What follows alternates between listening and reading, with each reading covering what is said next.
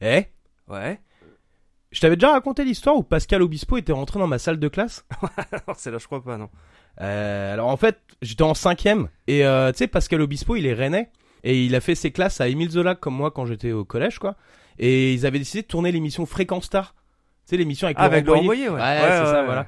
Et en fait, donc ils tournaient le. C'est quoi le- générique hein Oh, je m'en rappelle Non, plus. mais laisse tomber. Ouais. Ouais. Mais euh, ils avaient décidé en fait de, de tourner, tu vois, la séquence interview dans la dans la cour, qui était en fait au milieu des, salles de classe. Et à un moment, ils passaient sous les arcades.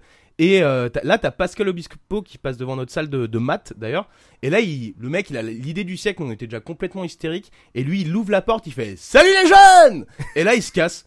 Et là, mon gars, on est devenus des bêtes.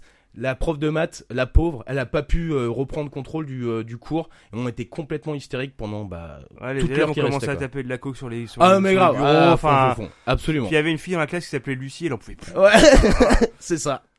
Knock knock. Pas mal, non C'est français. Allô? Allô? Y'a personne au bout du fil? Faut réfléchir, McFly. Georges. C'est une excellente question. À la ferme. La ferme? Quelle ferme? À la ferme, ta gueule, toi, du con, espèce de crétin. Qu'est-ce que tu veux Nous prendre la tête, là, pauvre con? Alors, où est-ce que les missiles sont localisés? Tout près. Où ça? Dans ton cul.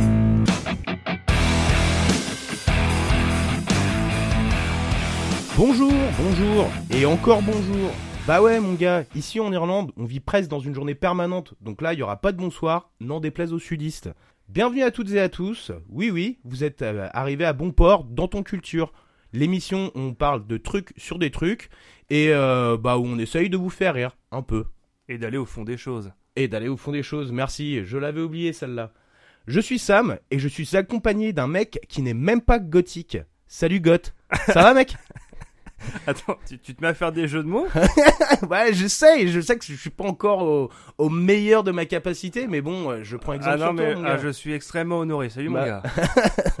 Alors on va faire en sorte que ça se passe bien. Et je suis assez content de pas être filmé aujourd'hui parce que vu la chaleur qu'il fait, je suis. Mais alors? Je vous épargne les détails, mais ici c'est un sauna.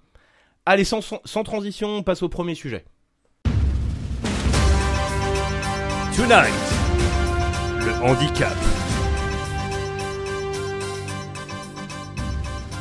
Selon l'OMS, être handicapé est un sujet dont l'intégrité physique ou mentale est passagèrement ou définitivement diminuée, soit congénitalement, soit sous l'effet de l'âge, d'une maladie ou d'un accident, en sorte que son autonomie, son aptitude à fréquenter l'école et à occuper un emploi s'en trouve compromis.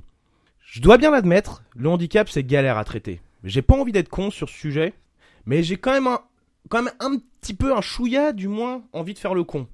Donc advienne que pourra.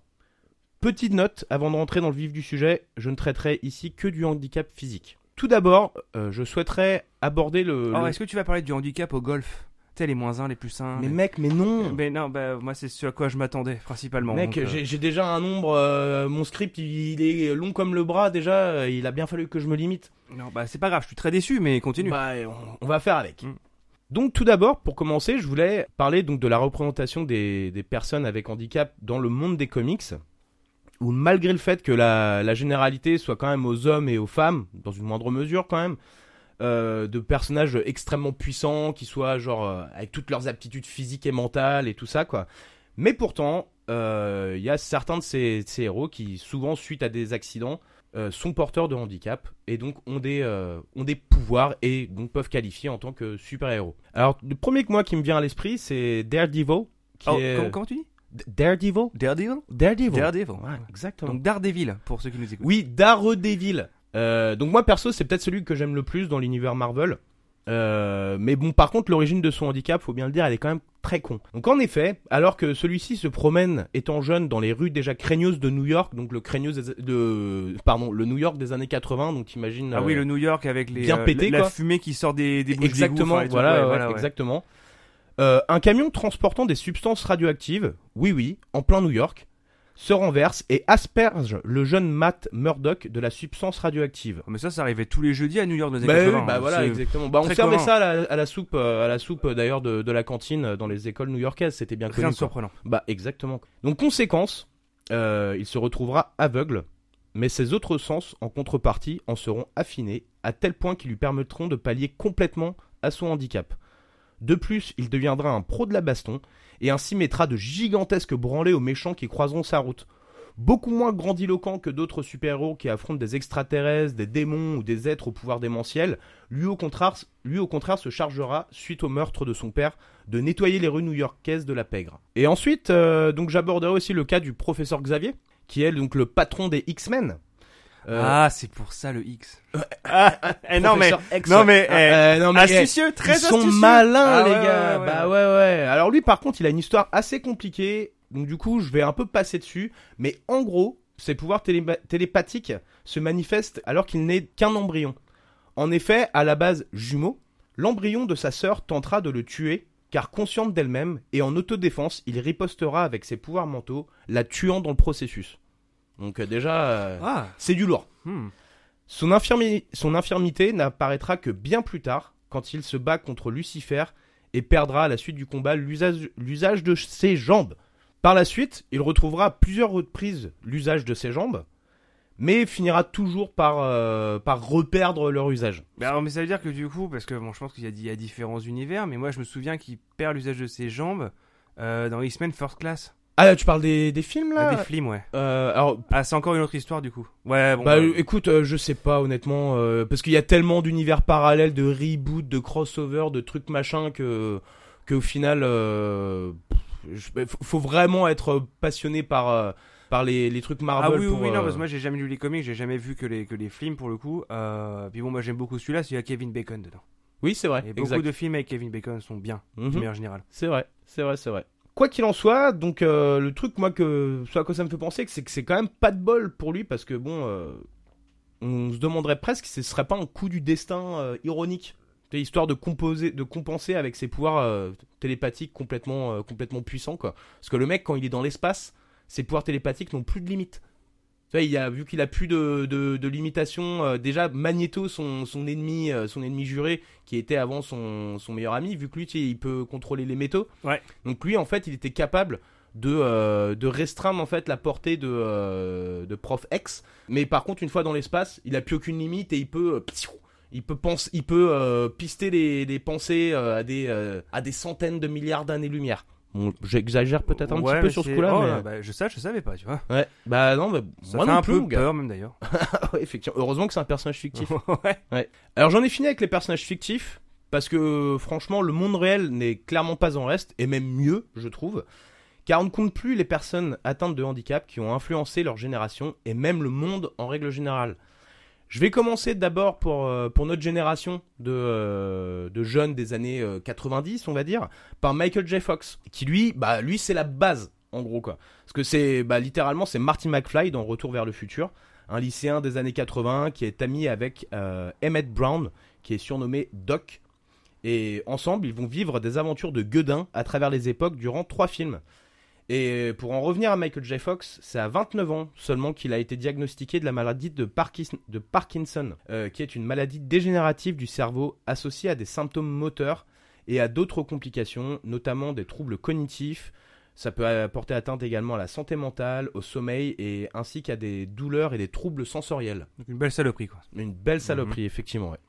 Ensuite, euh, je suis bien obligé de parler de Frida Kahlo, de son petit nom, Magdalena Frida Carmen Kahlo Calderón.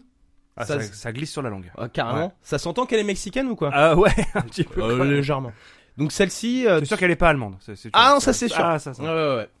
Elle s'appellerait Frida von Ruppenstein. Kahlo Ya ya ya. Euh, donc euh, Frida souffrira dès sa jeunesse de poliomyélite, qui est une maladie infectieuse qui touchera sa colonne vertébrale ainsi que sa jambe droite. Enfin, si je me trompe pas, même d'ailleurs, je crois que normalement, quand tu quand es atteint de la polio, tu peux même finir ta vie dans un poumon d'acier. Ah ouais, bah tu peux même en mourir Et en fait. surtout hein, en c'est- mourir, mais bah, même, oui, oui. mais même limite, genre, sinon, le seul moyen de survivre, c'est dans un poumon d'acier. Ce qui est pas, c'est pas terrible. Bah c'est- ça offre pas des perspectives d'avenir Bah, géniales. quoi. t'as que ta tête qui sort d'un caisson hyperbare. C'est Génial. C'est beau, la vie. C'est assez limité. Mais j'ai vu l'histoire d'un mec atteint de la polio qui est devenu avocat quand même. Ah quand même. Ouais. Bon par contre ça devait être le bordel pour les audiences j'imagine parce qu'il fa- fallait aménager les tribunaux Bah, pour lui quoi. il a même écrit un livre, mais lui-même, avec sa bouche. Ah. Ouais, c'est très impressionnant. Allez voir sur YouTube. Euh, Respect, respect. de la polio. euh, Waouh. Putain tu m'étonnes. Donc pour en revenir à Frida, donc elle ne récupéra jamais un usage de sa jambe normale. Et en plus, euh, donc quand elle était euh, adolescente, jeune femme, elle sera victime d'un accident alors qu'elle se trouvait dans un bus. Elle y subit des fractures multiples ainsi que d'autres blessures, ce qui affectera par la suite encore plus son état de santé. C'est d'ailleurs donc durant la période de convalescence qui va suivre euh, qu'elle développera son art, à savoir la peinture. Euh, elle, des peintures, elle en fera quelques 150. Elle influence par la suite durablement le monde de l'art. Celles-ci, ces peintures donc, sont empreintes de ses souffrances liées à sa condition physique et à l'amour de son, de son pays, et en passant bien entendu par la condition des femmes. Elle obtient le respect de ses pairs, notamment des surréalistes français. Donc elle côtoiera André Breton notamment, mais elle l'aimait pas trop. Il est breton ou pas? Euh, non, pas trop, non. Ah, Non. Vraiment pas, quoi. C'est juste bah, son nom de famille, quoi. d'accord. Vois Ouais, je comprends. Bah, comprends. C'est c'est décevant, je Non, sais. bah mais ouais, bon. je pensais, ouais, un breton. Ouais, Mais en mais fait, non. non. Ah. Ok. Mais euh, elle l'aimait pas trop, euh, André Breton, et les Français, les artistes français en règle générale. Et elle dira d'ailleurs tout le mal qu'elle en pense dans certaines de ses correspondances, notamment euh, en parlant de l'exposition de ses œuvres à Paris, à laquelle euh, donc elle se rendra. Et elle en dira qu'elle est envahie par cette bande de fils de pute lunatiques que sont les surréalistes.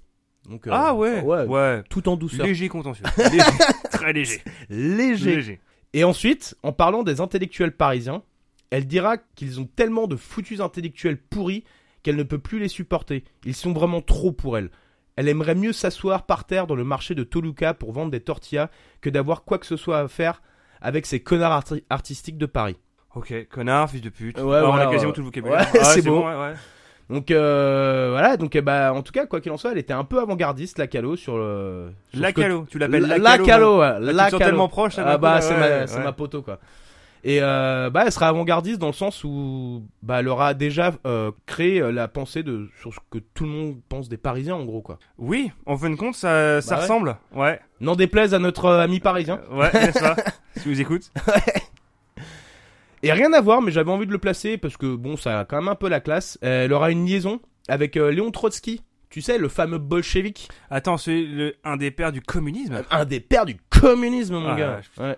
Et euh, parce que oui, on peut se demander comment ça se fait, mais en fait, lui, euh, quand il aura euh, fui, euh, bah, notamment les persécutions de Staline, en fait, il se rendra au Mexique pour euh, et il y, il y obtiendra l'asile politique et il sera donc accueilli dans la résidence de Frida Kahlo et de son mari qui s'appelait, euh, je ne sais plus comment, mais euh, son mari. Quoi. Euh, bah, on va dire qu'il s'appelle Pedro. Voilà. Allez, mais je crois qu'il s'appelait Diego. Hey Et ensuite, là, on va passer dans l'instant gros cerveau, parce que j'étais bien obligé de, de mentionner Stephen Hawking. En effet, il est l'auteur de nombreuses théories sur les trous noirs, notamment, et notamment celle qui a déterminé que la surface d'un trou noir, au-delà de l'horizon des événements, ne devrait jamais diminuer. T'as rien compris C'est normal, moi non plus. non, mais moi j'ai tendance à être d'accord avec ce qu'il dit, de toute façon. Ouais, non, Donc, mais euh, ouais, il était cool ce mec. ouais. Esprit brillant, il commencera à souffrir très jeune de sclérose latérale amyotropique ou maladie de Charcot, qui se caractérise par une perte progressive des neurones moteurs du cerveau et de la moelle, une paralysie complète des muscles, des muscles des bras, des jambes et de la gorge, entraînant une incapacité à marcher, manger, parler ou même respirer qui s'installe progressivement. Donc encore une fois une belle saloperie. À cet effet, ses docteurs lui annoncent qu'il n'a que quelques années à vivre. Mais contre toute attente, il vivra jusqu'à ses 76 ans et mourra en 2018. Donc assez récemment finalement. Alors ce qui le euh, caractérise, bon mal- malheureusement, euh, ce qu'il caractérise très bien, c'est bah, sa posture, donc euh, très particulière, et bah, sa voix robotique qui n'était pas la sienne. Et on a pu le voir dans plein de d'œuvres de pop culture, donc Ah bah notamment oui, les il, est, euh, Simpsons, il joue dans son Futurama. propre, ouais, il joue son propre rôle dans Big Bang Theory. Ouais, effectivement. Bah, De toute façon, il joue tout le temps son propre rôle. Euh, Même dans les Simpsons, il, Il est dans South euh, Park ouais. aussi. Bah ouais, ouais. Non, mais il est vachement respecté dans absolument tout. euh, Absolument, dans, dans quoi. tout. Enfin, c'est-à-dire que tout le monde le connaît, alors que Mm. le mec, c'est un astrophysicien. Ouais, c'est clair. Tu dis bon, c'est pas, c'est pas un milieu vraiment qui est censé un peu toucher tout le monde, quoi. Bah carrément quoi. Carrément. Mais bon, en tout cas, le dénominateur commun de, de tout ça, c'est que bah il apparaît souvent dans des œuvres de comédie. Et euh, parce que d'ailleurs, c'était quelqu'un qui avait un bon sens de l'humour quand même.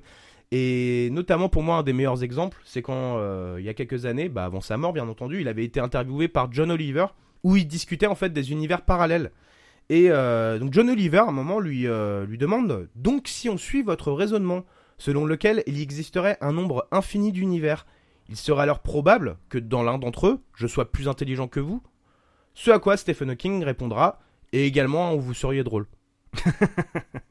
Voilà.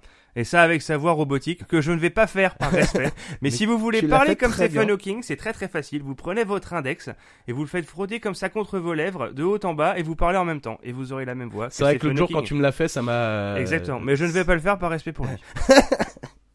Ouais, je pense que ça leur aurait fait rire, ceci dit. Mais bon. Et alors maintenant, on va un peu parler du, bah, du futur et de ce qui potentiellement attend les personnes atteintes de handicap, et notamment vis-à-vis des, avancées technologiques qui permettent d'entrevoir comment on pourra un jour assister durablement ces personnes-là. Même si l'utilisation de prothèses et autres fauteuils roulants ne date pas d'hier, ces appareils n'offrent actuellement qu'une alternative limitée à l'absence d'un membre ou même pour pallier à l'impossibilité de marcher ou d'attraper des objets. J'imagine même pas comment ça devait déjà être à l'époque, euh, comment, comment devait se passer l'ascension d'une côte avec un fauteuil roulant ou euh, même par exemple taper des records de vitesse avec euh, des prothèses bien rigides et bien lourdes quoi. Puis sachant que, je veux dire, les fauteuils roulants, on parle de trucs genre ils étaient en bois. hein. Bah c'est ça, là- exactement. Là, là, tu t'as pas des sprints avec ça. hein. Euh, Et- et puis t'as pas intérêt à ce qu'ils se renversent parce que. Ah bah, bah, oui, il bah, pète tout c'était fini. Bah voilà, Ouais. c'est ça exactement quoi. Alors tout d'abord donc euh, pour pour parler de ces de ces palliatifs, on va dire ça comme ça, parler des prothèses qui est peut-être donc l'alternative la plus ancienne car on en a retrouvé des, des prothèses donc dans des sites de fouilles en Italie et en Égypte datant d'avant Jésus-Christ. Donc si ça date d'avant Jésus-Christ, c'est vieux. C'est- vieux. ah, j'aurais pas dit mieux. voilà, ça tombe sous le sens, quoi. Leur évolution sera malgré tout très lente, car à part au XVIe siècle où sera créée la première prothèse mécanique, ou après la Seconde Guerre mondiale où sera créée les prothèses bioélectriques, qui permettent de transformer l'activité du membre résiduel en signaux électriques, Ça a été le début du siècle, ça? Euh, fin, fin de la Seconde Guerre mondiale. Ah, de la seconde? Ouais, ouais, après la Seconde Guerre mondiale. Ouais, enfin, même, ça sonne vachement turfu, hein, quand même. Bah Euh, non mais carrément quoi. Et, euh, et donc ces prothèses donc qui permettent donc un, un mouvement vraiment littéralement c'est pas juste une prothèse rigide quoi. Et mais ce n'est que depuis quelques années que l'on voit des prothèses à interface neuronale qui permettent même de retrouver des sensations propres au toucher, à savoir la reconnaissance de texture. Donc c'est euh, c'est quand même gueudin quoi. Ouais. Donc on n'en est plus juste à, au truc euh, La main de robot, utilitaire, quoi. c'est quelque chose de hyper euh, plein de capteurs et qui est capable même ouais, de reconnaître un objet au toucher quoi. Enfin qui permet à la personne qui en porte une de prothèse. Bah, ce qui, en fin de compte, même est complètement nécessaire parce que quand tu regardes bien. Enfin, normalement, naturellement, on est censé pouvoir savoir si, euh, je sais pas moi, si quelque chose est chaud ou froid. Bah ou, voilà, vois, Même exactement. ne serait-ce que pour des situations de danger ou quoi que ce soit. Donc, c'est logique qu'à terme, des, des prothèses soient capables de- d'identifier ça aussi. Bah c'est ça, exactement, exactement. Et de pouvoir regarder TikTok sur son index. ça, c'est très important, ça. Ah ouais, Moi, ouais. j'ai vraiment hâte qu'ils développent cette technologie-là. Ah, grave, Ah, sur un- avec un mini écran. ouais, un mini écran que tu le colles contre ta gueule comme ça. Là, et tu... Ouais, ouais. Et ce sera bien. Alors ensuite, les fauteuils roulants. Donc euh, bah, dans le même ordre, hein, c'est très vieux. Et on, euh, donc tu, tu m'as un peu euh, volé le mon truc là sur le coup, petit canaillou. Ah, j'étais trop loin. Bah non mais c'est pas grave, ne t'en fais pas. Car pendant très longtemps, donc ces fauteuils roulants ont été littéralement des fauteuils en bois avec des bonnes roues en bois qui devaient être poussées par une autre personne. Il faut imaginer que. avant, parce qu'avant, il y a eu un moment avant qu'on invente la roue, quoi. Imaginez quand ils avaient des roues carrées. Ah Ça bah non, mais, euh, ça devait être le Clank, clank, clank, clank, Ah bah, à clank, fond, clank. quoi. Ah, ça devait être terrible. C'est clair. Et donc en plus de ça, donc ces fauteuils roulants là, bah devaient absolument être cantonnés à des à des surfaces euh, plates et euh, et, euh, et ri- enfin et rigides n'importe quoi mais tu vois des des surfaces euh, comment complètement euh, lisses et plates et sans Ah, et aspérité puis, quoi. Puis Dieu sait que dans les années 1700, 1800, les routes étaient parfaitement ah bah goudronnées. bien goudronné Ah comme ouais, il faut, bah, on bien est d'accord. plate avec des rampes partout. Ah ouais, tu c'est vois, clair, bien ah, c'était- sûr, bah, ouais, tout ouais. était aménagé déjà à Mais l'époque. ouais, c'est hein, ça. on En a fait, rien c'est nous inventé. qui avons régressé. Mais oui, absolument. Oh, quoi Ouais. On demandera. Ouais. Ouais, ouais. Et euh, bah maintenant, en fait, ces fauteuils roulants donc, bah, sont de mieux en mieux parce que bah, ils peuvent être équipés de moteurs notamment, ou même de chenilles pour franchir les escaliers. Et on assiste même à, à la commercialisation, par exemple, de fauteuils euh, tout-terrain pour les gens, par exemple, qui veulent faire de la, de la randonnée Ah bah oui, en fauteuil roulant ouais, ouais. et qui peuvent donc du coup passer sur des chemins de terre ou des, des chemins avec des pierres ou des trucs comme ça avec des euh, des espèces de soupapes d'une certaine façon qui permet au enfin des suspensions pardon qui permet au bah, au fauteuil de de se Putain, c'est ouf. ah c'est gueudant. bon par contre j'imagine que ces appareils là doivent coûter excessivement cher Euh, C'est possible, ouais. mais euh, mais bon en tout cas ça ça laisse entrevoir quand même quelque chose de plutôt positif positif pour les personnes en, en fauteuil roulant et alors ensuite on va parler des exosquelettes bon ah, tout- Call of Duty Euh, moi, je pensais à Metal Gear Solid, mon gars, Ah. mais chacun ses refs. Hein. Ouais, non, après je dis ça, non, c'est pas les seuls jeux où il y a des exosquelettes. Hein. Bah, moi, la- c'est pas le meilleur exemple, c'est le premier qui est venu direct en fait. Bah moi le premier, bah, moi la première fois que j'ai entendu, pa- entendu parler d'exosquelette, c'était dans le premier Metal Gear Solid. Et j'étais là, waouh, mais putain, mais c'est trop le futur. Et bon, en fait, apparemment, ça existe déjà depuis quand même Ah ouais, ça fait très longtemps en fait. quelques hein, ouais. années. Il y a eu des prototypes complètement pétés, quoi. Mais euh, mais bon, c'est c'est en voie légèrement, tout doucement de démocratisation. Bon, par contre, je tiens directement à, à oublier ce qu'un macroniste avait, avait dit il y a quelque temps sur un plateau de télé où il mettait en parallèle donc la pénibilité au travail qui allait, qui allait, qui allait être réduite grâce à leur utilisation. Bah ouais, quoi, c'est vrai qu'on euh, qu'on les voit partout, ces exosquelettes, chez les salariés de supermarché qui portent des palettes à main nue, Chez Amazon. chez Mais Amazon. ils ont tous des Mais exosquelettes. absolument D'ailleurs, et c'est pour ça qu'ils ne se plaignent jamais. Mais carrément, mais, Mais oui. absolument, quoi. Et surtout, des ouvriers en bâtiment qui les utilisent aussi banalement qu'un casque de sécurité, quoi. Bien Je veux sûr. dire, c'est totalement, c'est monnaie courante. Ah mais moi, mais je le vois ici. C'est-à-dire que, c'est-à-dire que dans les travaux routiers par exemple, Mais voilà. ils font, ils ont toujours les mêmes processus. C'est-à-dire que t'en as un qui bosse et trois qui regardent. Par contre, ils ont des exosquelettes. Donc ça, ça change tout. Ah ouais, c'est clair. Donc voilà, on va pas se le cacher sur cette note un peu ironique. euh, oh, euh, légèrement. Euh, la démocratisation de cet appareil est encore lointaine. Mais ceci dit, le premier exosquelette en date date du début du XXe siècle et fonctionnait à vapeur. Alors là, j'aimerais bien voir à quoi ça Ah, ressemble. ça devait être assez génial quand même. Ouais. Parce que Le euh, truc il faisait tchou tchou le mec, il actionnait ça, il décore. Ouais, ou non, je sais pas. Bah, non mais ça devait être un bordel comme ça. hein. Ouais. Mais, euh, mais ouais, donc euh, il fonctionnait à vapeur il datait du 20 e siècle et je pense qu'il devait mais peser mais, Mais ça devait être une, horrible. une tonne de trucs quoi. Bah surtout que là, je fais un, un- un bref parallèle, mais euh, une fois dans l'avion, j'ai regardé un documentaire euh, très intéressant euh, sur euh, Très intéressant. sur le développement de- des machines agricoles et en fait les premières euh, premières euh, moissonneuses batteuses tout ça et tout c'était des espèces de machins avec des énormes roues chenillées euh, ou pas et genre faut faut imaginer que la, la machine elle, elle faisait genre 7 8 mètres de long Putain, ouais, c'est euh, quasiment autant de large, avec une énorme cheminée centrale vapeur et tout, et ça avançait à 4 km heure. Ah non, et puis ça et devait valoir une fortune. Ça en devait plus, valoir quoi. une fortune, et c'est, ça a été inventé par le mec qui a fond, créé la marque Caterpillar. Ah, ok. Voilà. Non, et puis même en plus, même déjà maintenant, quand tu vois les, euh, le, le prix de certains tracteurs qui valent plus cher que des Lamborghini ou des Ferrari, t'es là. euh, Bah, Dans ce cas-là, t'achètes un tracteur Lamborghini. Bah ouais, ouais, mais Ah bon, ça coûte. euh, bah voilà, ça coûte. Et bah ça coûte pas si cher. Ah bon? Bah moins qu'une Lamborghini en tout cas. Ah ouais? Ouais. Ah ok, d'accord. Parce qu'à la base, il est tracteur hein, plutôt. Alors. À, à la base, c'est des tracteurs? Ouais, bien sûr. En fait, le, le Ah. Lamborghini, le- lui, il, vendait des, il, a commencé à fabriquer des machines agricoles suite à la Seconde Guerre mondiale. Et à un moment donné, il s'est dit, euh, ah, il y a Ferrari qui fait ces trucs là. Vas-y, je fais pareil. Sur lui, il était pété de thunes parce qu'il vendait des tracteurs à tour de bras. Et, Ah bah, tu euh, voilà. Mais tu peux toujours acheter des tracteurs Lamborghini. Ouais. Oui, oui, effectivement, Voilà. ça. et on s'est ouais. complètement écarté du sujet là. Effectivement. Ouais. Mais c'est quand même malgré tout intéressant. Je vois que tu as une, tu as une culture. As-tu joué à, à Tractor Simulator? oui. Hein Tu as tu tu tu une bonne culture? Euh, non, je n'ai jamais joué à Farming Simulator. Ouais, Farming Simulator, c'est ça. ouais. Malheureusement, non. Ouais. Et pour finir sur les euh, donc sur les alternatives et les appareils. euh, Mais j'avais le set Playmobil avec l'affaire. Bon, ah, pas excuse-moi. Ok, d'accord, merci, mon gars. j'avais- le tracteur, ouais. Mm. Euh, je vais mentionner donc les interfaces neuronales. Et là, je vais juste parler d'un d'un cas très récent qui a fait son petit effet dans le monde de la science. En effet, une personne hollandaise euh, paraplégique depuis 10 ans suite à un accident de vélo peut remarcher.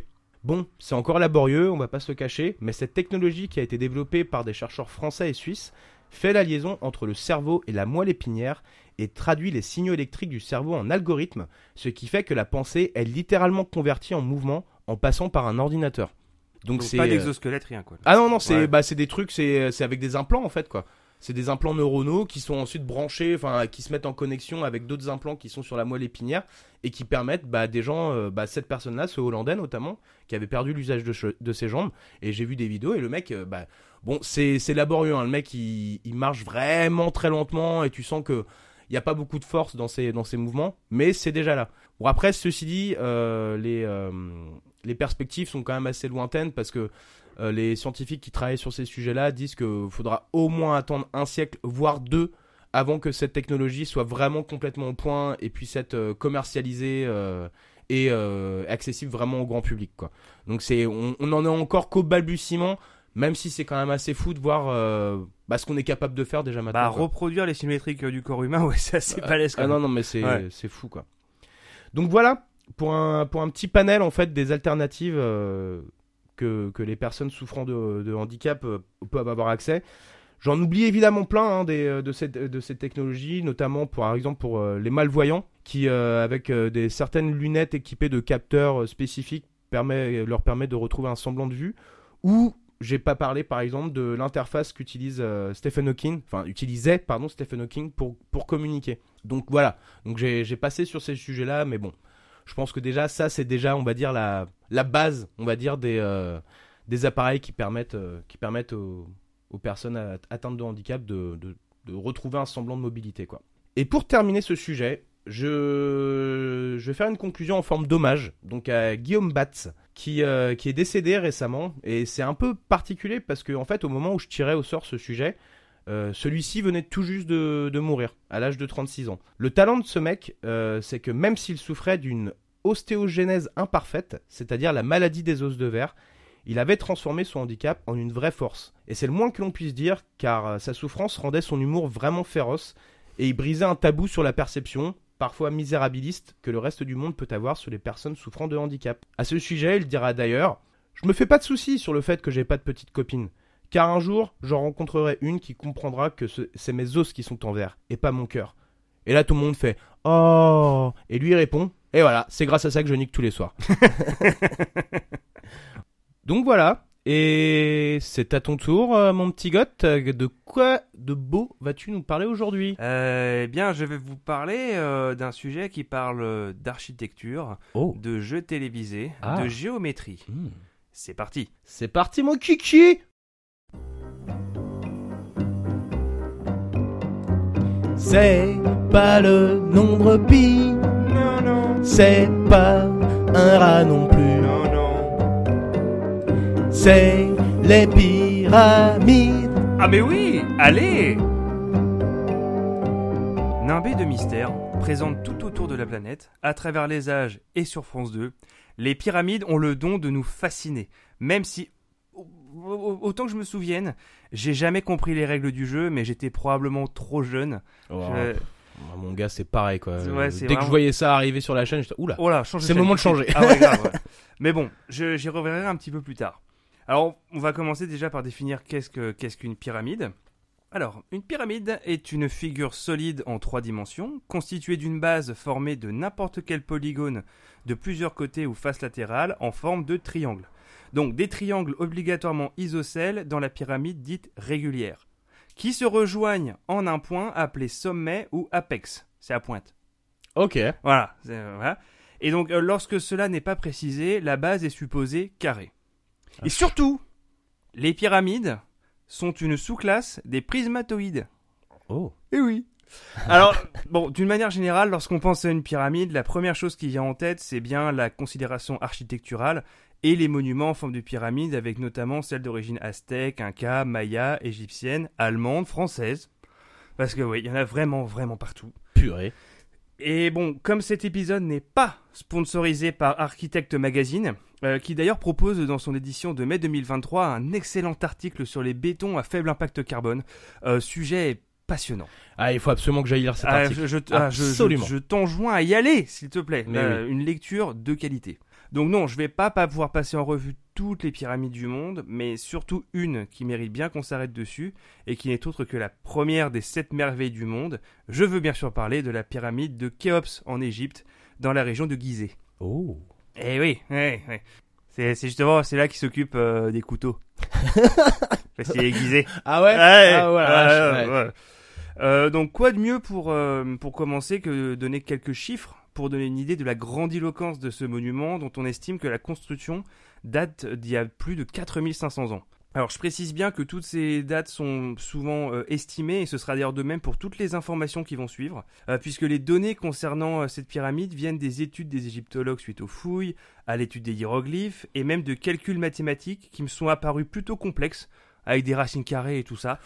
Euh, voilà. Moi j'ai Donc, fait un bac L perso, donc euh, si on peut bah, passer bah, là-dessus. juste- euh, bah, c'est pareil. Moi, j'ai fait une filière STG, donc autant dire qu'on va pas s'attarder sur les calculs, mais plutôt sur les résultats. Hein, ok, si je suis pas. d'accord. Euh, alors donc déjà, sa construction a débuté entre moins 2600 et moins 2550, parce qu'elle correspondrait du coup aux 25 à 30 années, euh, aux 23 à 25 années pardon, suivant les sources du règne du pharaon Khéops.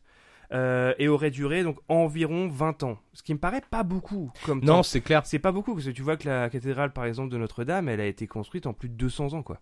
Bah ouais, ouais, c'est Euh, clair. Mais bon, je pense que le peut-être le, le truc à mettre en perspective, c'est que la, notamment le- les constructions des, des cathédrales étaient souvent interrompues pendant des décennies et des décennies. Voilà, donc c'est c'est Donc, c'est euh, pas forcément très très bon de comparer les, les deux les deux monuments. Euh, Alors que reste- bon- mais même 20 ans, quand tu vois la taille de la Bah, pyramide, c'est pour ça que tu sais tous les tous les gens tu sais qui sont dans les théories du complot tout ça machin qui remettent en perspective tu vois justement ces, ces 20 ans qui ont été mis tu vois justement ils disent ils disent ça. Non mais c'est pas possible parce que la carrière se trouve à 600 km qu'il fallait transporter les pierres sur euh, sur le Nil tout pas, ça machin. viens. ah d'accord ok. Autant pour moi. Ok. Je Euh, vais pas te voler la, la vedette pardon Alors bon, donc du coup, euh, je te remercie. Et alors la, la, la- la pyramide en elle-même, elle est constituée de, de 2,3 millions de blocs de pierre. putain Euh, donc on estime que 340 blocs du coup étaient posés chaque jour. Euh, c'est plutôt impressionnant quand tu vois la taille qu'ils font, parce que c'est clair ils sont quasiment plus aucun homme la plupart. Donc, euh, donc la, la main d'œuvre était constituée, de, on estime encore une fois, de 10 000 ouvriers euh, qui fonctionnaient par brigade de, de, 100, de 100 à 1000, euh, 1000 ouvriers par des rotations de 10 heures. Des gros shifts. Hein. ah ça euh, ça chômait pas ah hein. non, non, là-bas, ils déconnaient pas. hein. Puis il n'y avait pas de syndicat, il y a pas. voilà, c'est ça. Il n'y avait, pas- il y avait pas de mouvement de grève non plus, pas trop. j'imagine que ça devait être pas mal réprimé par le sang Ça si ça devait se passer Ça tournait sec. Ouais, Ah ça ouais, tournait sec. Ouais, ouais, ouais. Euh, D'après National Geographic, on sait toujours pas comment les Égyptiens ont réussi à réaliser une construction aussi massive, euh, surtout avec les moyens dont ils disposaient à l'époque. Euh, les, seuls, bah, les seuls, c'est vraiment uniquement que des théories parce que ils disposaient que d'outils en bois, tu vois, Mm. pour lever, pour euh, créer des rampes, des trucs comme ça. Mais sauf qu'ils n'ont jamais rien retrouvé parce que tout a disparu vu que c'était il y a, il y a- bah, il y a 4000 ans. Ah, c'est Donc euh, tout, tout a disparu. Et il y a d'ailleurs des parties de la pyramide qui sont encore inexplorées. Et Ils trouvent, en- même encore récemment, ils ont retrouvé des chambres euh, au sein de la pyramide. Donc c'est dire la taille, la taille du truc, quoi. Et je- j'en profite aussi pour euh, fournir une information intéressante. L'office de tourisme de Gizeh euh, recommande de visiter les pyramides le matin entre 10h et midi. Euh, merci à l'office de tourisme Parce que c'est là que la température est la meilleure et l'affluence moindre. Bon, alors ça c'était euh, l'instant promo voilà, c'était l'instant promo et les vraies données euh, scientifiques. Mais il y a plusieurs autres théories sur l'origine et la construction des pyramides. euh, la, plus, la plus populaire voulant qu'elle soit l'œuvre d'extraterrestres. À gros gros. ah ouais alors on va commencer par le PDG de SpaceX, Elon Musk, hein, qui est notre héros à tous. Euh, il aime bien provoquer des petits remous sur, euh, sur Twitter, Euh, ce qu'il fait notamment en août 2020 en tweetant Les extraterrestres ont construit les pyramides, évidemment. Ça, Évidemment, oui, oui, non, mais sûr, évidemment, c'est- voilà, de- ça, à l'évidence, pas voilà. de discussion possible Exactement. Juste avant d'écrire à la suite, Ramsès II était cool. mais n'importe Non, mais- quoi c'est quoi le rapport quoi? Ça n'a aucun rapport. Euh, ce qui est en plus complètement con parce que, comme euh, expliqué au-dessus, euh, comme, euh, bah, comme j'ai déjà expliqué, en fait, Ramsès II n'a rien à voir avec les pyramides de Gizeh, puisque lui est enterré dans la vallée des rois, pas du tout au même endroit. Euh, preuve donc encore faite que Twitter n'est rien de plus qu'une poubelle sans couvercle servant principalement à faire circuler des fake news. fake news Des fake news. Enfin bon, donc plus sérieusement, enfin, si je puis dire, euh, j'ai trouvé quelques arguments euh, des complotistes euh, qui expliqueraient que les pyramides sont bien l'œuvre d'une race extraterrestre non identifiée. oh. Alors la première. ah parce qu'on en a identifié des races extraterrestres? Euh, non, non, la- euh, comment dire euh... Oh. Ouais, Nous mais, cacherait-on euh, quelque ah, chose? Ah, mais on nous ment, on, nous, nous ment, ment, on nous ment. c'est sûr. D'ailleurs, c'est pour ça qu'on dit le gouvernement. non mais la NASA Ah ouais, elle cache des trucs c'est sûr Alors la première théorie, c'est le fait qu'elle est les euh, que la, la pyramide donc la pyramide de Gizeh et il y a je crois qu'il y a trois petites pyramides devant, elles sont alignées avec la ceinture d'Orion. Mhm. Voilà. Oui, je vois, Voilà, euh, voilà. on lâche comme ça Euh, Il y a le fait que euh, elles sont en bien meilleur état que d'autres pyramides plus récentes et mieux entretenues. ouais Bon, après là, on faut rentrer dans des considérations géologiques, limite savoir pourquoi est-ce que les pierres là, parce qu'elle est au milieu du désert et que du coup, voilà, bah je sais pas, est-ce que ce serait peut-être pas lié aussi au fait qu'elles ont été ensevelies pendant euh, quand même plusieurs centaines, voire euh, milliers d'années? Oui, c'est vrai qu'il y a ça aussi. Parce qu'elles ont été abandonnées, ensuite elles ont été pillées, puis ensuite après, bah, le, le, le désert a fait son effet, et puis a enseveli ces pyramides, quoi. Donc euh, peut-être que ça a permis de les préserver aussi. Il y a quoi. certainement, il y a certainement des, des, des explications pour le coup scientifiques et géologiques. Bah ouais, ouais. Euh, je suis pas allé jusque dans tous ces détails-là parce que euh, bon, nous on n'est pas là pour débunker. Hein. Pas, euh, ouais, et il y en a qui le font bien. on est plutôt là pour rigoler. Ouais, hein, euh. ouais. Alors il y a aussi le, le lien qu'aurait la hum, pyramide de Gizeh avec euh, les Moai de l'île de Pâques, Ah oui. parce que apparemment euh, ils seraient situés sur le même euh, sur le même parallèle. Et, euh, et en plus, alors j'ai- je suis tombé sur un, un blog, un truc mais hyper compliqué, bon un blog déjà, hein. euh, très avec des calculs très compliqués, en expliquant que via le nombre d'or et tout, enfin que les deux sont liés et tout. Euh, bon, faut imaginer que le, je pense que le mec qui a écrit ce blog, t'imagines le type avec son grand tableau en liège, avec ses, avec ses Mm. fils là, qui dit non mais regarde, si tu regardes là, je te jure que Oui, ça fait Hein penser au gif du mec là qui est là en train de. voilà, ouais, avec les yeux écarquillés là. Non mais je te le dis, on nous ment, on nous ment. Mm. Tu vois, bon. bon alors, tout- toutes ces théories là, elles sont issues d'un mouvement qui s'appelle la pseudo-archéologie, euh, qui a surtout pour vocation de réécrire l'histoire pour justifier des actes fascistes ou antisémites, euh, et sont écrits par des suprémacistes blancs de manière générale. Vrai. Donc, euh, il y a juste pas besoin de naviguer beaucoup sur les internets pour tomber ce genre de contenu. Donc, si ça vous intéresse, allez-y pour rigoler un bon coup. Mais moi, je vais pas leur faire plus de pub. Donc, euh, Mais pour info, juste vite fait, euh, pour les, euh, les débunkers en France de ce genre de théorie, euh, les, les conspirationnistes euh, sur les pyramides en France euh, sont gentiment appelés les pyramidios. ouais. Ça, j'avais, j'avais vu ça à l'époque parce que je m'étais un peu intéressé au sujet. Et parce qu'en fait, le, la pyramide, les pyramides sont surmontées d'un pyramidion qui est censé représenter en fait la pyramide petite, mais qui est en, en fait censé faire le sommet, la pointe en Mhm. fait, tu vois. l'apex, c'est l'apex qu'on appelle. Voilà. Ouais. Ouais. Et, euh, et donc du coup, en jeu de mots et en référence à ça, on a, on a appelé donc ces gens-là donc des euh, pyramidiaux parce qu'une bonne partie du mouvement euh, de de de mouvement euh, comment Conspirationniste, euh, conspirationniste vient de France malheureusement. Super, Là, ça, Cocorico. ça fait mal au cul. ouais. Euh, bon, allez, bon, c'est on, on leur a fait assez Ouais, de non, mais retour, oui, c'est clair. euh, Allez. Retour aux pyramides et naviguons un petit peu dans la pop culture. Que euh, moi, je voulais parler d'un d'un film euh, et d'une d'une licence que j'aime beaucoup. C'est Stargate. Grave. Euh, donc ça, c'était un film de 1994 réalisé par Roland Emmerich, à qui on doit aussi Independence Day et 2012. Mhm. Lui, il aime bien tout qui explose. Ah ouais, il c'est- quand ça pète. Ah, il aime quand ça pète à donf. Donc, l'is- donc, le synopsis, c'est qu'en 1928, donc à Gizeh, hein, toujours, Mhm. hein, euh, des archéologues dé- découvrent des vestiges égyptiens révélant une machine ouvrant un passage vers une autre planète, la porte des étoiles. Mais ça, ils le savent pas encore. Euh, plus de 60 ans après, un archéologue du nom de Daniel Jackson parvient à trouver des coordonnées nécessaires pour rejoindre un autre monde. Euh, le colonel O'Neill, probablement d'origine irlandaise d'ailleurs, euh, est à la tête de, de- de l'équipe composée de scientifiques et de soldats américains. Ils franchissent ensemble cette porte des étoiles pour découvrir un monde désertique nommé Abydos, euh, dont la population est sous les couples, euh, la, coupe pardon, d'un tyran euh, de la race des Goa'uld, forme parasitique extraterrestre, tout ça, qui s'appelle Ra. Comme le dieu égyptien. Oh, comme wink wink hasard Oh là Oh là, là. Euh, donc le principal lien avec les pyramides, c'est que euh, les, les, les vaisseaux de, de cette race extraterrestre, en fait, euh, dans leur base, en fait, euh, a la forme d'une pyramide. Et en fait, ils se ça, posent sur les pyramides quand ils arrivent sur des planètes.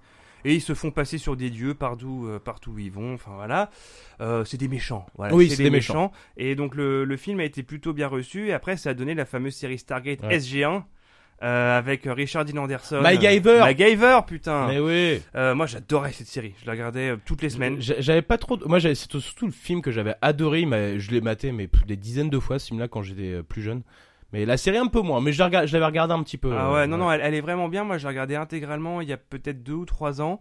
Elle a pas trop, trop mal vieilli. Franchement, il y a, il y a des trucs vraiment très rigolos. Les acteurs sont très bons. Même si moi, je conseille de s'arrêter à la saison 7-8. Après, euh, pff, ça Ouais. devient un peu n'importe quoi. Et puis après, t'as tous les dérivés. euh, Stargate Atlantis. Oui, c'est ça, ouais. Mm. Ouais, c'est moins rigolo, c'est moins terre à terre, c'est euh, donc euh, dans Stargate SG1, euh, foncez euh, carrément quoi.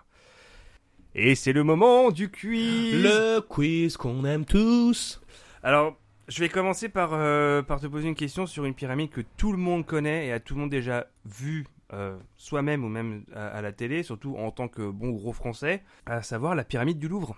Mais oui. Et alors, euh, du coup, je vais te demander, euh, sous le règne de quel président de la République a été inaugurée la pyramide du Louvre? S'agit-il de Jacques Chirac?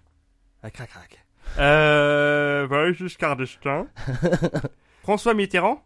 Ah Ou euh, le général de Gaulle, mais avec sa tête dans un bocal comme dans Futurama? Bon bah voilà, on va déjà mettre de côté euh, Ouais, Le- ouais, le parce dernier, que, ouais, le bon vieux général. ouais. Euh, inauguré. Bah je dirais, bah sous Mitterrand.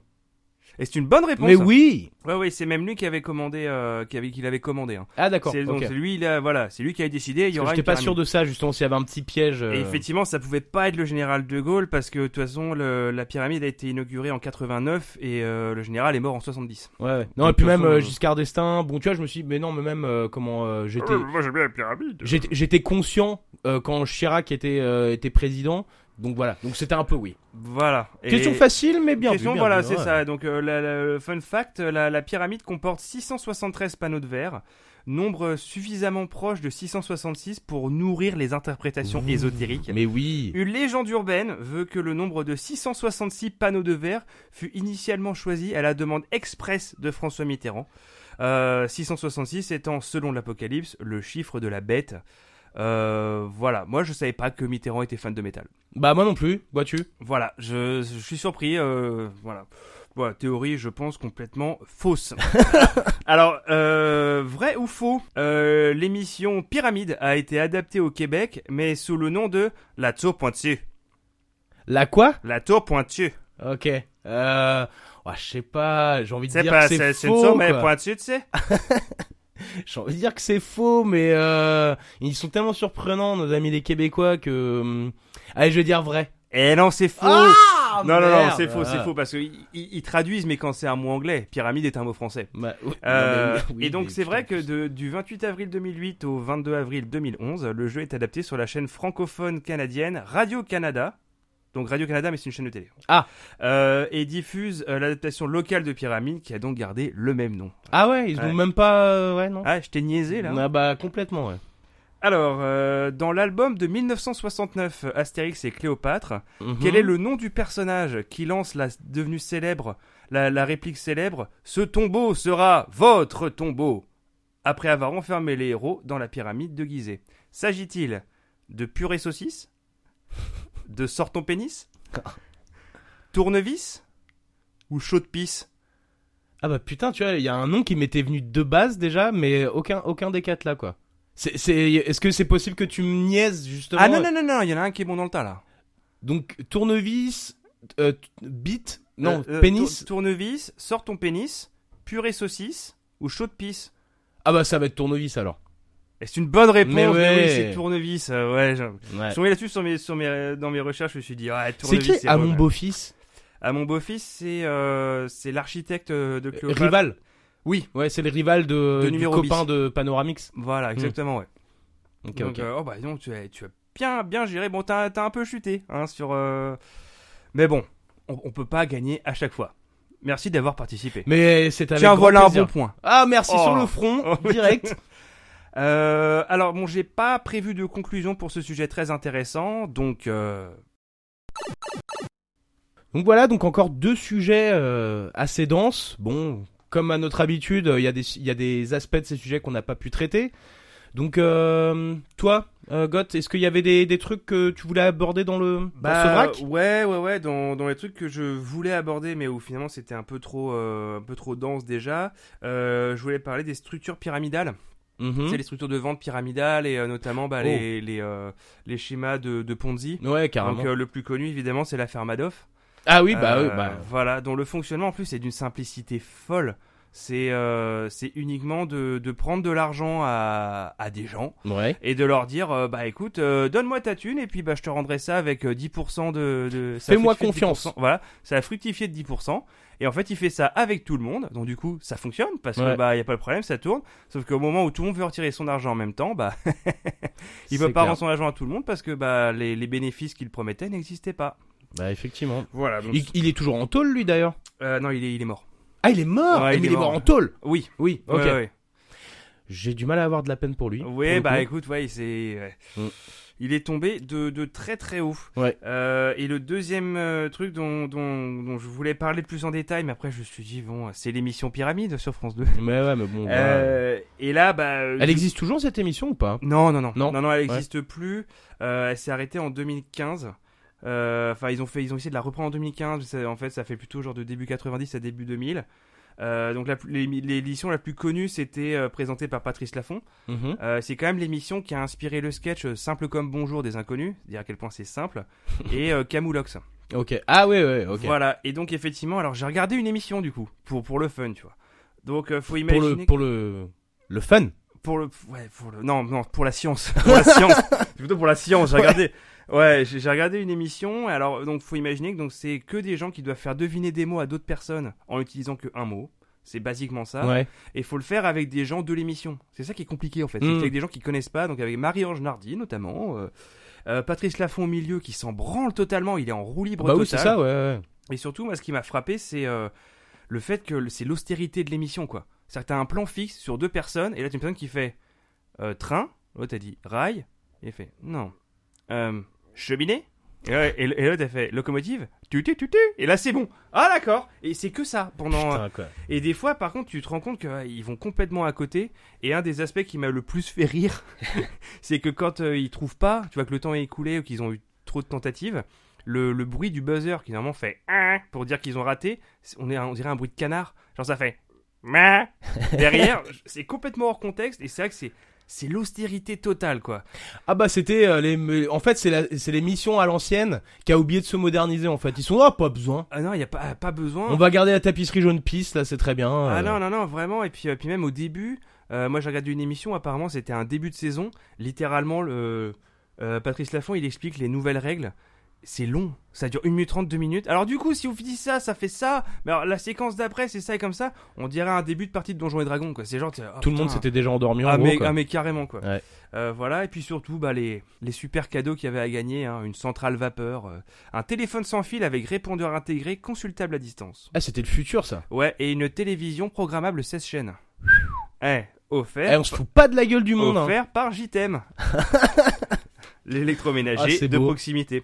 Et alors du coup, toi, c'était quoi le, les aspects que t'as pas euh, que t'as pas forcément couverts Bah alors, mais le truc c'est que bah comme je l'ai dit déjà dans le sujet, euh, le, le handicap en règle générale c'est un sujet qui est tellement vaste qui concerne bah, énormément de personnes euh, dans le monde et le truc c'est que c'est un Et surtout les gens qui jouent au golf. Je te le rappelle, Oui, parler. oui, encore Ouais, une fois, mm. oui, je vois ça. Mais surtout, c'est un problème à, géové- à géométrie variable. Parce que autant, tu vois, nous, euh, de notre perspective d'occidentaux, tu vois, on peut entrevoir des, euh, des, des alternatives ou des, des choses qui permettent de compenser le handicap. Mais bon, euh, c'est pas le cas, par exemple, de, bah, des, de tous les autres pays euh, moins développés où vraiment, littéralement, bah, les, les personnes souffrant de handicap bah, sont condamnées à souffrir de leur handicap tout- toute leur vie. Et, et malheureusement, dans certains pays, c'est des gens qui, bah, qui sont dans la rue à faire la manche, quoi.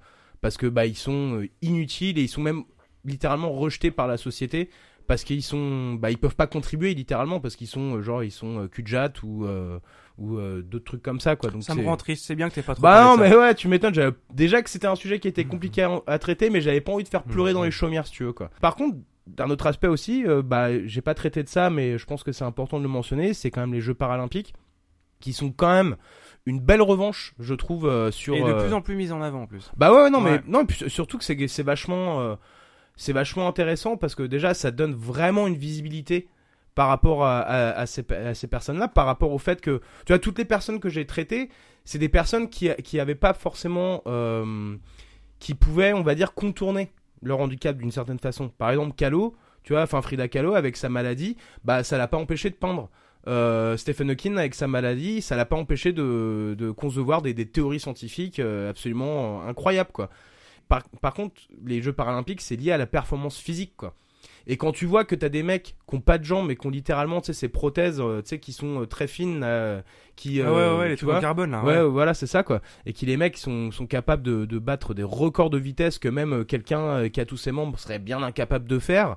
Ou, euh, ou que euh, tu vois, il y ait des personnes aveugles qui puissent, euh, qui puissent, qui puissent aussi faire ces, ces compétitions-là, ou des personnes qui, à qui il manque des membres, enfin des, des bras, tout ça quoi.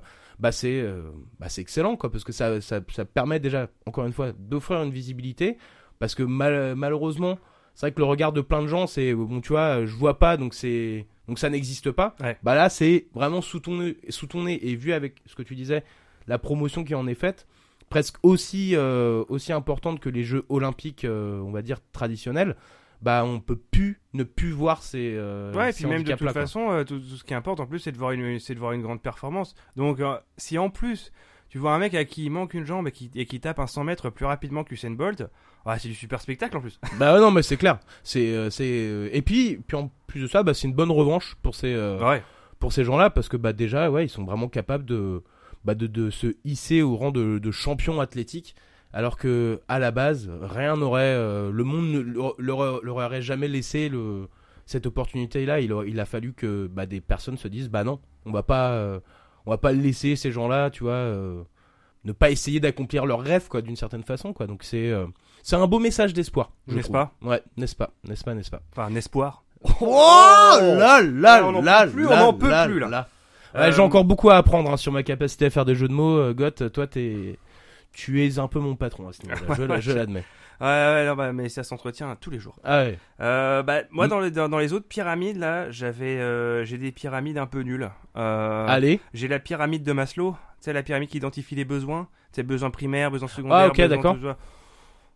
Ouais, on s'en fout. Là, là j'ai pas envie de. Tu vois, il y a la pyramide alimentaire. Ah bah oui. Les- Mm. Voilà, bon, ça, c'est très très nul aussi. Et puis hein, surtout pas- qu'ils changent euh, en fonction euh, des, euh, des générations. Oui, c'est Ouais, ça. ouais. euh, donc euh, bon, c'est vraiment prendre avec des pincettes. hein, ce Ouais, voilà, donc on va pas trop s'attarder dessus. Euh, il y a les pyramides de la cité de Tisca sur Prospero, planète d'origine des Thousand Suns, euh, garante d'une connaissance infinie, euh, injustement détruite par les Space Wolves sous les commandements de Lehman Russ durant l'hérésie d'Horus, euh, ce qui a poussé à la fuite son frère Magnus le Rouge dans l'œil de la terreur, menant la légion tout entière à se tourner vers les divinités du chaos. Bon, on en reparlera dans un autre podcast. Comprendra Euh, qui pourra. Voilà, mais ils ont des très très belles pyramides en verre. Voilà. Oh, et en qui sont verre. encore plus grandes que celles de Gizeh. Voilà. Oh. Parce que c'est Warhammer 40 000, on s'en fout. Euh, et pour terminer, bah, pff, ouais, pareil, ça c'est limite, il faudrait un, un sujet euh, complètement à part. Il y a la, la fameuse pyramide des Illuminati, euh, l'œil de Oh. la Providence sur les billets de dollars. C'est Mhm. la pyramide avec un œil au milieu. ouais, ouais. Euh, Illuminati confirmed. Voilà, bon, pareil, ça, euh, faut un papier à part là. Ouais, c'est Euh, clair. Honnêtement, euh, parce que d'ailleurs l'histoire des Illuminati est super intéressante et euh, d'ailleurs c'est, je crois que les Illuminati ont été créés en Autriche ou en Allemagne. C'est en Allemagne, il me semble. C'est en Allemagne, Ouais. voilà. Donc, euh, donc voilà, c'est pas du tout italien, moi comme j'ai cru pendant longtemps, mais mais voilà, ça ce sera, je pense. Peut-être un jour, si on autre tire sur sujet. ce sujet. Absolument. Bon et bien voilà, merci à toutes et à tous pour nous avoir écoutés, euh, d'avoir passé ces quelques dizaines de minutes en notre compagnie. Si l'épisode euh, vous a plu ou pas, abonnez-vous sur euh, toutes les plateformes possibles et imaginables, euh, mettez-nous 5 étoiles, Et surtout, écoutez les épisodes précédents parce qu'ils sont vraiment très intéressants. et puis pour suivre notre actua- actualité, rendez-vous sur Instagram et abonnez-vous à notre chaîne Instagram. Ah, je n'ai absolument rien à rajouter là-dessus. C'est magnifique. Eh bien, bonne soirée si vous écoutez ça le soir. Salut les copains et les copines Allez, salut. Salut, salut